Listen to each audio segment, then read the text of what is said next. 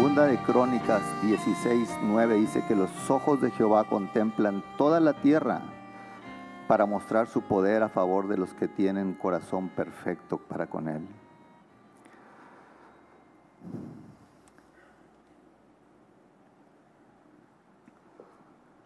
Yo quisiera, y se lo repito nuevamente hermanos,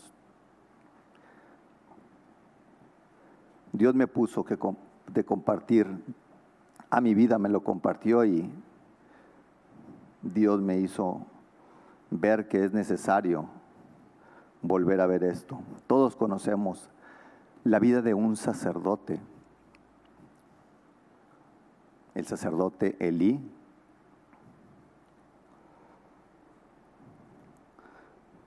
Y vamos a ver hoy dos vidas rápido, en las que hubo guerra también, y esa guerra marcó un desastre diferente para cada uno. Ese desenlace fue el producto de las acciones de cada uno de los que vamos a ver y las decisiones que ellos tomaron antes de esa guerra. En primera de Samuel 2:12 Yo voy a parafrasear, hermanos, si quieren ir ahí. Sabemos la historia muchos que la historia de los hijos de Elí, Ofni y Finés. Y dice que Ofni y Finés eran impíos y no tenían conocimiento de Dios. En otras palabras, en el original dice, ellos no tenían experiencias con Dios. Pero dice la historia que Elí, el sacerdote, su padre, bueno, en ese tiempo dicen que había tanto menosprecio a las ofrendas en los jóvenes, dice ahí. Y si buscamos en el original, dice que desde los más infantes hasta la edad más avanzada, adolescentes. Y este no es un mensaje para que los jóvenes digan, otra vez nos van a echar a nosotros como siempre. No, no, no, es un mensaje que Dios quiere hablarnos a nosotros, a mí, empezando. Es un mensaje para el cuerpo de Cristo. Dice que Elí escuchaba, dice, él oía, él oía lo que sus hijos hacían, perversidad perversidad, sin temor a Dios. Y dice que él les decía solamente, hijos, cuidado hijos, cuidado, no está bien lo que están haciendo. Tengamos mucho cuidado. Se está hablando mal de ustedes, qué fama están teniendo, una mala fama. Él se preocupaba por el cuadro de un sacerdote, o sea, están quedando mal, hijos, como así imaginarlo. Pero les daba una palabra, hijos otra vez. Y los hijos dice que oían, pero no le hacían caso.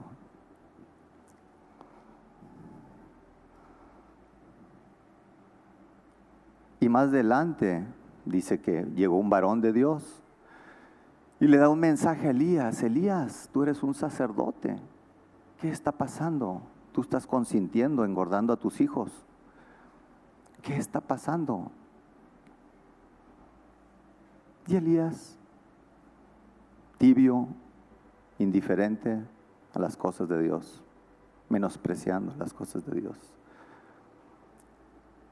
Y el fruto, los hijos, igual, no tenían nada Quizás ellos creían que por el ministerio de su papá o por ellos estar ahí cerca del tabernáculo, ellos tenían la vida asegurada.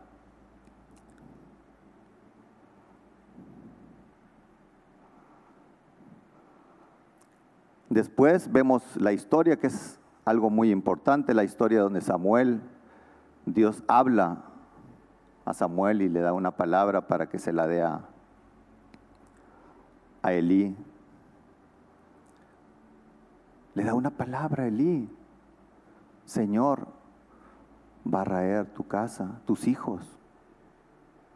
Se pueden imaginar, todos, la mayoría creo que todos conocemos esa historia. ¿Qué dice? Jehová es. Jehová es. Haga lo que Él quiera hacer, lo que bien le parezca.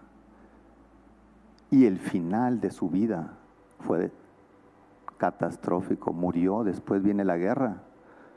Muere Elí, mueren sus hijos. Qué historia tan desgarradora, hermanos. Que quizás nosotros lo compartimos como una experiencia de que, ay, qué hombre, ay, pecador, ellos pecadores, pero ¿será que nosotros somos mejores que ellos? ¿Nos consideramos nosotros mejores porque estamos aquí en la iglesia? ¿Porque tenemos algún puesto? ¿Porque nos aprendemos totalmente la Biblia? No hay ninguna garantía, hermanos.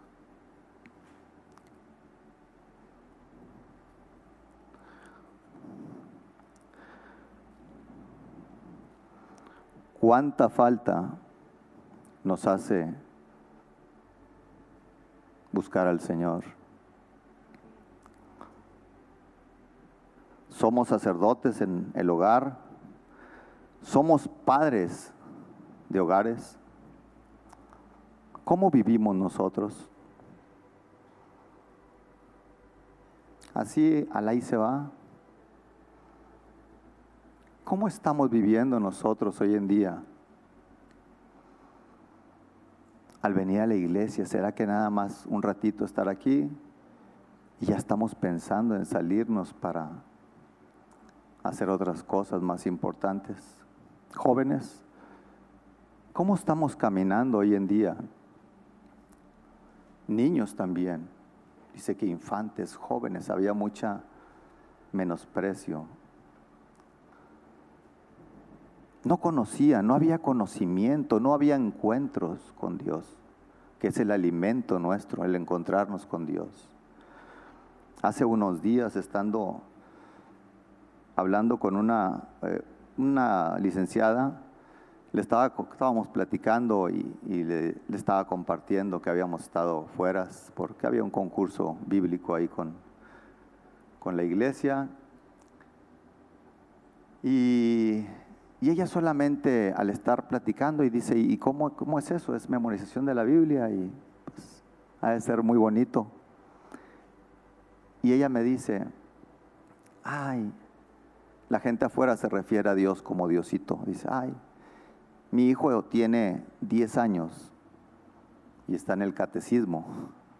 Yo no sé lo que es eso, pero los católicos, y dice, está en el catecismo, dice, y cada que lo llevo, él va con tanta, tanta flojera y menosprecio. Y, y dice, yo le digo, mi hijo, es que para que sí, para que sepas de Diosito. Y el niño de nueve, diez años, se imaginan, dice, dice, mi hijo dice, pero ¿cuál Dios? ¿Quién es Dios? ¿Dónde está Dios? Se pueden imaginar, hermanos. Pero nosotros, los chiquitos, los jóvenes y los adultos, sabemos quién es Dios. Sabemos quién es Dios. Lo hemos experimentado. Lo hemos sentido en nuestro corazón, ¿verdad? Hemos llorado por su presencia. ¿Cómo está ahorita nuestro corazón? Arde tu corazón por encontrarte con el Señor? ¿O menospreciamos eso? Se los digo honestamente, hermanos. Es una lucha constante, una guerra espiritual en nuestras vidas cuando uno llega en lo personal. Yo, yo, yo, yo no estoy pensando en mi esposa ni en mis hijos. Yo llego y veo tanto material bíblico, tantos libros, digo, Señor, quiero comerme todo eso. Y Dios me dice, hijo, yo creo que no sé qué por ciento será aquí que alguno pueda llegar a su casa con un gusto de agarrar un libro bíblico y algunas manos que se levanten.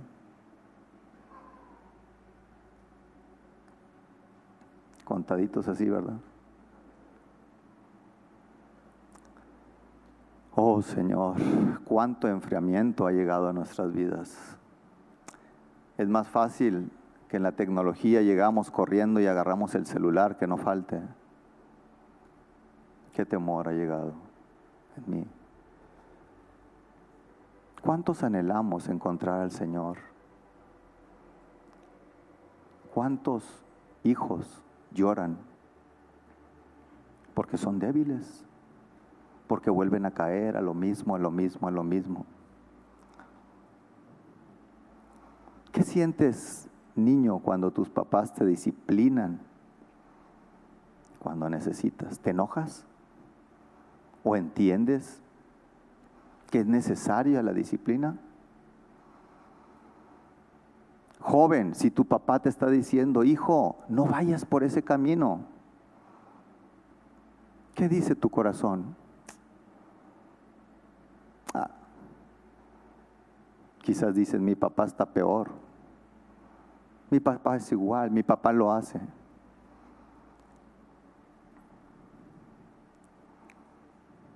Padres que estamos aquí, aquí estamos, gracias a Dios, con esperanza. Pero Elí dice que él le importaba poco sus hijos solamente les decía, quizás sabemos padres que llega la madre y nos dice, fulanito se portó así, hizo así. No queremos batallar, ¿verdad?, con nuestros hijos. Hacemos como que, como que no vemos o hacemos oídos sordos a lo que están haciendo.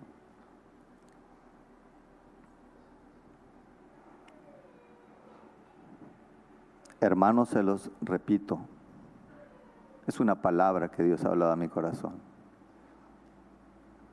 Es una palabra que Dios habla a mi corazón y yo quiero responder, Señor, ayúdame. Ayúdame, Señor. Ayúdame a ser diferente.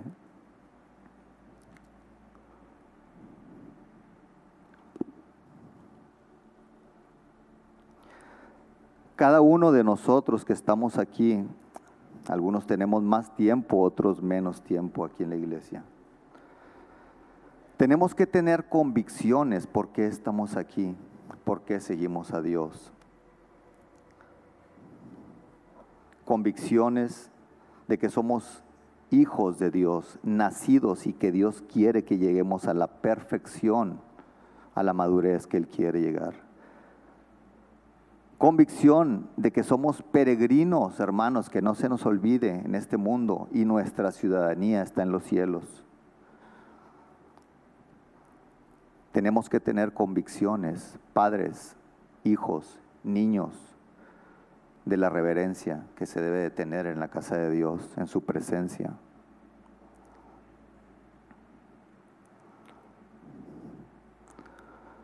Tenemos que tener convicciones que pasamos momentos desagradables a veces en el camino del Señor y que esos momentos difíciles Dios los hace porque quiere que caminemos confiando en Él.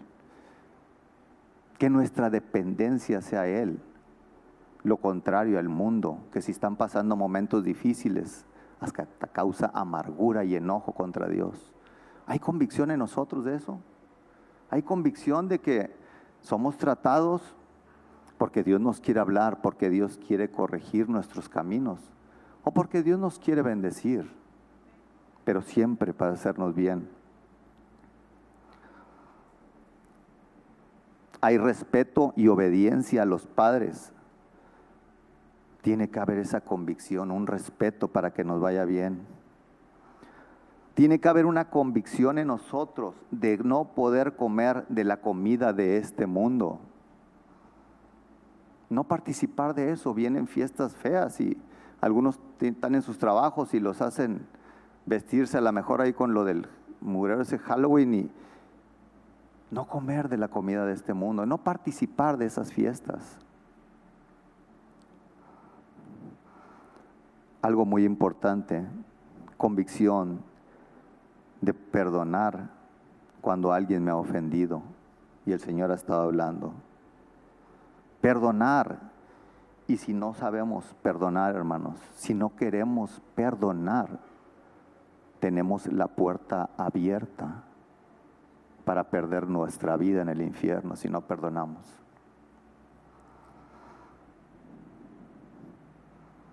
Convicciones tenemos de que la oración cambia las cosas. Hay sanidad, hay liberación. Lo hemos experimentado, hermanos. Convicción en la alabanza, hermanos. Saben que hace poco, estando yo, como todos y como se los digo, batallando, uno, no sé si ustedes, a lo mejor no, soy el único, pero que se sube uno, se sube uno al carro y en automático digo, ¿por qué siempre tengo que prender el radio para escuchar alguna noticia o programa deportivo, alguna noticia. Y yo en lo personal dije, Señor, quiero empezar yo a, a volver a mis hábitos de antes, poner música agradable una predicación.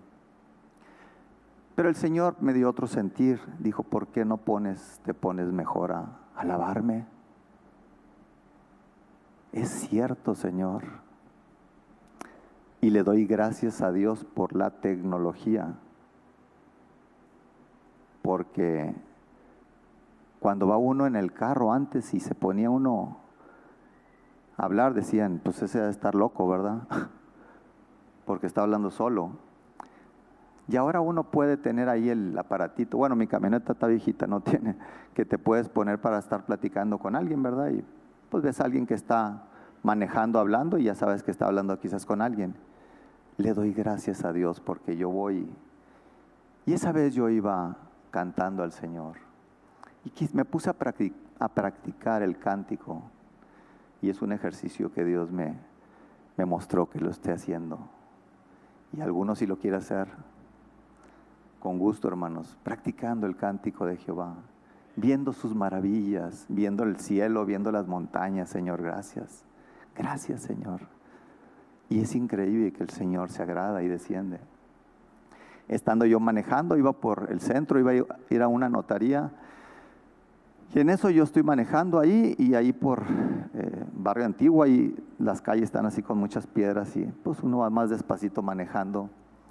Yo, yo voy alabando al Señor y en ese momento estaba en el cántico de Jehová. Y en eso veo que hay una calle para entrar a un estacionamiento, pero yo voy del lado derecho. Y yo vi, asomé que no venía ningún carro atrás. Y de esas que no nos ha pasado de repente que sale alguien por un lado, por este lado. Pero yo venía de este lado. Yo no vi ningún carro que venía detrás. En eso yo me quise meter para entrar al estacionamiento y pasó una camioneta, pero bien fuerte. Créanme, hermano, sentí una fuerza que jaló mi camioneta. Increíble, hasta me, una persona pasó por ahí se agarró la cabeza no lo podía creer.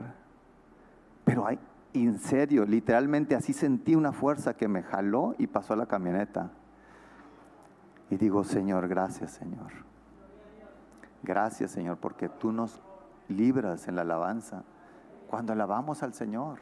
Hemos visto maravillas, hermanos.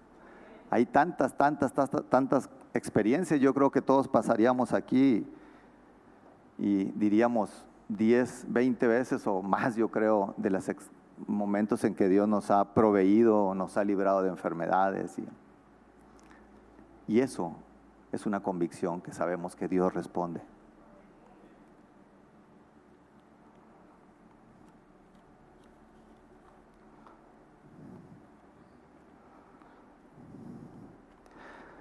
También tenemos que tener convicción cada uno de nosotros que cuando estamos solos y creemos que nadie nos está viendo y estamos haciendo algo incorrecto, estamos equivocados. Tenemos que tener convicción que Dios nos está viendo. Dice que los ojos del Señor acampan para ver los justos, injustos también. Y Él nos está viendo.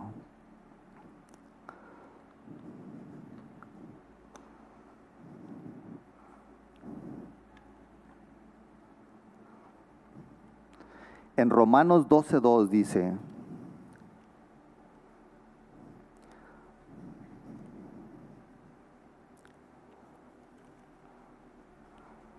no os conforméis a los deseos, a las formas de este mundo, sino renovaos por medio de la renovación de vuestro entendimiento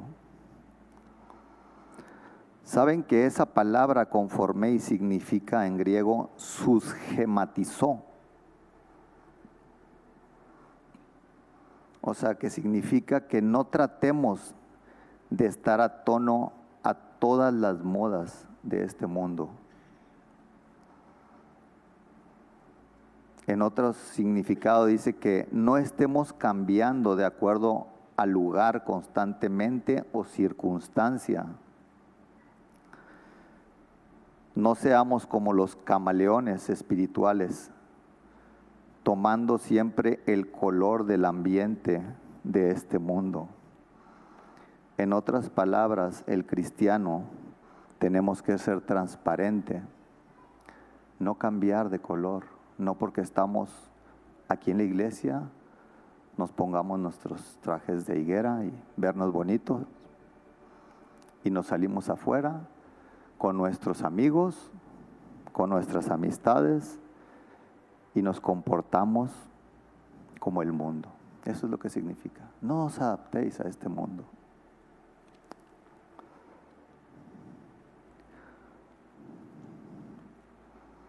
Yo no sé cómo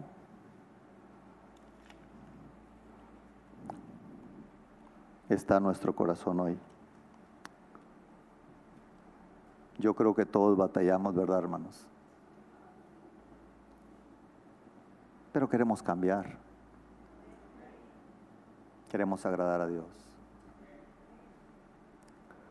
Saben que hace mucho tiempo, cuando yo era un joven, un jovencito, y creo que en la vida llegan momentos donde el Señor ya te está llamando, te está trayendo. Porque no es de uno el querer volverse al Señor. Y yo lo he compartido y cada que lo comparto, anhelo ese momento. Anhelo ese momento. Yo tuve un amigo con el que me juntaba, de esos amigos que siempre nos juntábamos cuatro, él salía a defender a los otros tres.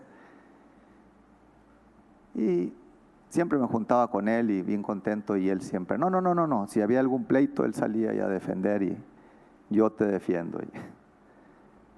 se los platico por esto, porque después él empezamos en la preparatoria y él dijo, ¿sabes qué? Mira, un día me dio un ray, me dice, acabo de entrar de taxista y sacó una pistola, dice, mira esta pistola. Por si se pone alguien que no me quiere pagar la carrera, lo, lo trueno. Era muy agresivo.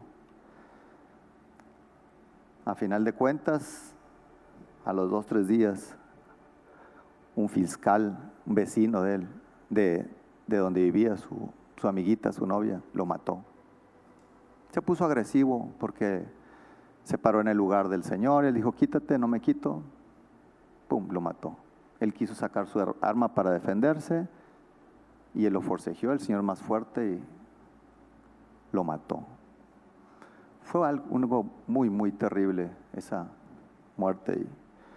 Y yo pasé un tiempo donde pasa uno momentos donde dice, ay Señor, ya estoy fastidiado, Señor. Estoy fastidiado de estar caminando y mi familia asistían aquí a la iglesia. Estoy fastidiado, Señor, de la vida. Creo que hay algo diferente. Y ese tiempo estuvo un tiempo solo me la pasaba ahí. Pero hay algo que yo quiero compartirles y que tocó mi corazón. Que cuando yo escuché el primer mensaje de Hebrón, En esos días cuando yo estaba deshecho y desanimado y pero Dios puso algo en mi corazón increíble que yo no lo olvido. No sé si alguno ha experimentado, yo dentro de mí decía, pero era el espíritu, decía, quiero ser bueno. Quiero ser un buen joven. Yo ni sabía mucho de Dios y yo quiero ni experiencias. Y yo, yo quiero, pero no puedo. ¿Alguna vez, joven, te ha pasado eso? Te quiero agradar, Señor, pero no puedo, vuelvo a caer. Vuelvo a caer. Y yo escuché la primera vez una predicación, la primera predicación que escuché de Verón fue de Jacob, el gusano de Jacob, el torcido, el engañador. En mi casa no había nadie esa vez quebró mi corazón. No se imagina. Quebrantó mi corazón y yo me encerré en el baño, que ahora cuando voy a la casa de mi mamá lo recuerdo. Yo me encerré y gritaba ahí. Ese soy yo. Ese soy yo, Señor. Eso que estás hablando es a mí, me estás hablando. Yo soy Jacob, yo soy el engañador, el torcido, el que fallo, el que caigo constantemente. Pero ayúdame. Ayúdame, Señor. Quiero salir. Y yo estoy seguro, hermanos, que aquí hay corazones así. Padres, jóvenes, niños que han experimentado la presencia de Dios. Pero el mundo nos quiere jalar, el enemigo quiere robar, así como hay guerra ya, quiere posesionar. Ese grupo quiere que todo el mundo sea así, demoníaco, con sus ideas, con sus costumbres, con su ideología. Así el enemigo quiere gobernar corazones hoy. Por eso nos entretiene con cositas de este mundo, con planes de este mundo. Pero Dios quiere darnos esperanza. Hay una mujer que todos conocemos, que nos identificamos con ella, una ramera, Raab. ¿Recuerdan la vida de Raab? Raab dice que el pueblo de Israel estaba por tomar Jericó, pero antes tuvieron que mandar dos espías. Sabemos la historia, ¿verdad? Donde dice que van dos espías a reconocer la tierra. Y dicen que estaba esa mujer ramera y les dio entrada a esos espías y los escondió. Y más de rato ella se acerca a ellos y Sabemos la historia de donde ella reconoce, yo reconozco, hemos reconocido que el Dios de Israel, el Todopoderoso, el Dios grande, el que hace maravillas. Qué gloria cuando uno escucha eso, ¿verdad? Qué gloria cuando en el mundo reconoce a alguien eso, el Dios grande y poderoso. Yo cuando escucho eso digo, seguramente algún día el Señor va a alcanzar a esa gente, porque está dando la gloria a Él. Y esa mujer les dice, yo quiero que salvar mi vida, quiero salvar a mi familia de la destrucción que viene.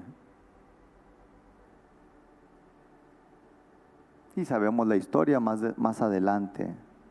Dice que ella los escondió y después puso el cordón porque vivía en un lugar alto. La historia la sabemos donde dice que ella Después vino el pueblo de Israel a tomar posesión ahí de Jericó. Y esa mujer fue salvada con su familia. ¿Se pueden imaginar ustedes esa mujer? Quizás fue la situación cuando Dios nos alcanzó a nosotros, ¿verdad?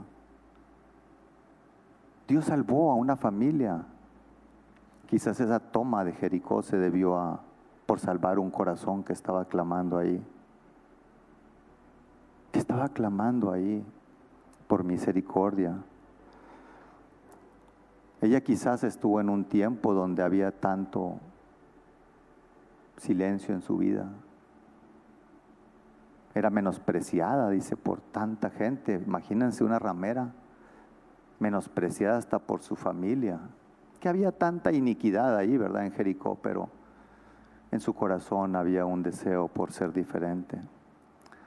Un clamor en su corazón por ser cambiada.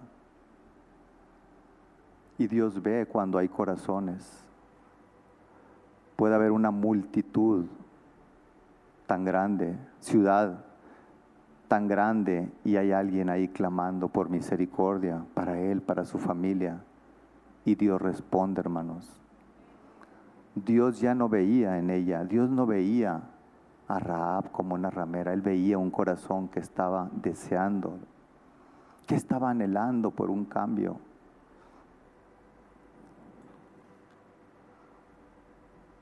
Ya no vi mis notas, hermanos. Perdónenme, ya no les di.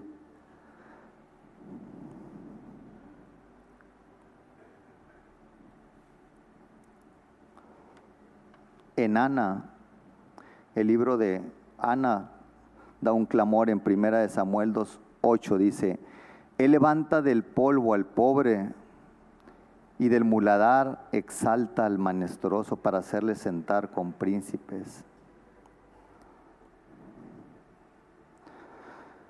Así como ella tuvo burlas, desprecios, pero qué gloria estar ella en, el libro de Hebreos 11 como de los, contada con los hombres de fe.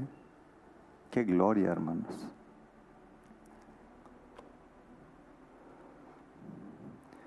Yo no sé cómo está hoy nuestro corazón, hermanos.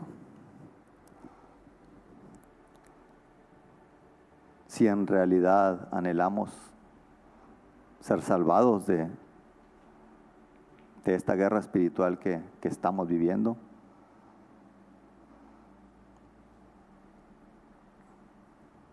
De lo que se avecina, no sé cómo vamos a, a responder.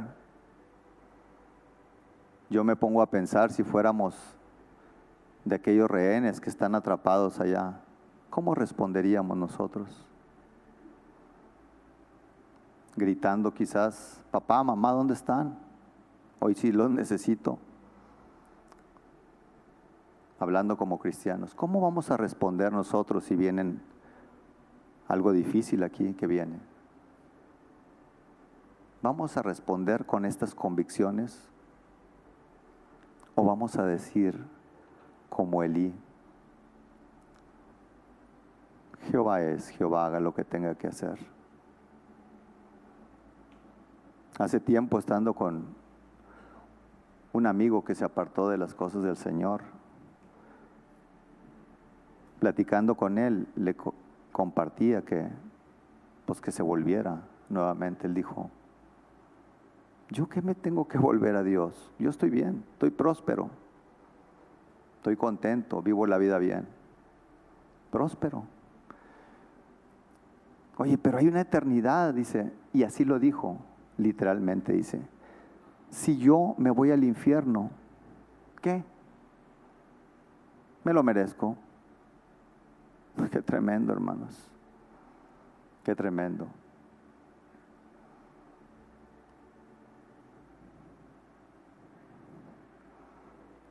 Dios derrame en nosotros de su espíritu, hermanos, para volvernos al Señor. En Dios hay esperanza si nos volvemos a Él, si nos humillamos. Nunca es tarde, hermanos. Saben que allí yo por muchos años, bueno, ya tengo 20, 21, 22, no sé, años en, trabajando en bienes raíces, muchos ya saben, y, y Dios me, me puso allí. Mi trabajo era de otra cosa, nada que ver, y yo estoy feliz trabajando de eso. Prácticamente mi trabajo es remodelar casas y entre más feas, para mí son más bonitas. Es un lema. Porque uno ve cómo está una casa devastada pero cómo es transformada una casa. Pero más que eso, saben que yo estoy seguro, porque sí lo he vivido, que Dios me pone en ese lugar para darme cuenta mi situación. Así estoy trabajando en tu vida, hijo. Así sigo trabajando en tu vida, restaurándola. Pero nunca me había tocado una casa tan devastada, hermanos. No quiero entrar en detalles. ¿Han escuchado ustedes de los acumuladores compulsivos? ¿Alguien ha escuchado? Que guardan, que guardan, que guardan, que guardan, que guardan, que guardan, que guardan, que guardan esta casa. Yo creo que nadie, al menos aquí, ha estado en una casa así. No se lo digo con orgullo, pero hemos sacado cinco, seis camiones y faltan otros cinco, seis. Cinco. Ya utilizamos máquina de las Bobcat para echar. Y cada que yo estoy ahí en esa casa, Ahí tengo mis dos guerreros que me ayudan, mi esposa y uno de mis hijos, porque los otros están trabajando. Pero cuando estamos nosotros ahí, yo en lo personal, estoy trabajando y pues hay temor, ¿verdad? Por algún animal y todo, pero vamos bien protegidos, pero... Y en cada casa, cuando yo trabajo, el Señor me habla, me gusta porque me habla y me dice, así estoy haciendo yo la obra en aquel que se vuelve a mí. Y lo voy a seguir haciendo con corazones que se vuelven a mí, que se arrepienten. Pero en este caso, esta última casa, jamás yo había visto algo así. Y estoy seguro que ustedes, jamás yo he visto en Estados Unidos videos, digo, eso es nada yo puedo entrar con tranquilidad porque son cosas bonitas y nuevas. Pero aquí son cosas acumuladas por 35 años. Se pueden imaginar. Pero cuando yo estoy ahí, estoy sacando cosas apiladas, así, metidas. En los sanitarios pueden ver así. Pero estoy sacando y Dios me dice, hijo, así estoy trabajando en tu corazón. Digo, Señor, pero ¿cómo es posible que pueda caber tanto en un hogar? ¿Cómo es posible que pueda caber tantas cosas aquí? Y Dios me ha hablado, hermanos, y me ha dicho, así es el corazón. Hay tantas cosas en el corazón tuyo que estoy sacando. Estoy sacando, hijo. Y digo, Señor, síguelo haciendo. Síguelo haciendo, Señor. Sigue sacando hasta que tú limpies este hogar. Y ahorita se ve el hogar devastado, el techo caído y las goteras. Pero es bien bonito cuando el Señor mete mano en las casas y el Señor empieza a embellecer y dice, wow, ¿cómo es posible, Señor? Así es. Así es, hermanos, Dios quiere embellecer casas espirituales, corazones que se vuelvan a Él. Hogares que den gloria a su nombre. Que la gloria de la presencia del Señor pueda llegar en un hogar limpio. Aquí no lo quiere, hermanos.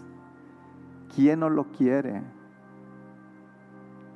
Si no lo queremos, hermanos, nos tenemos que preocupar de decir, Señor, yo no quiero terminar mal como Elí. Pero si decimos, yo no puedo, yo fallo constantemente y tengo tantas cosas que me estorban, pero yo lo quiero, Señor. Él lo va a hacer, hermanos. Él lo va a hacer.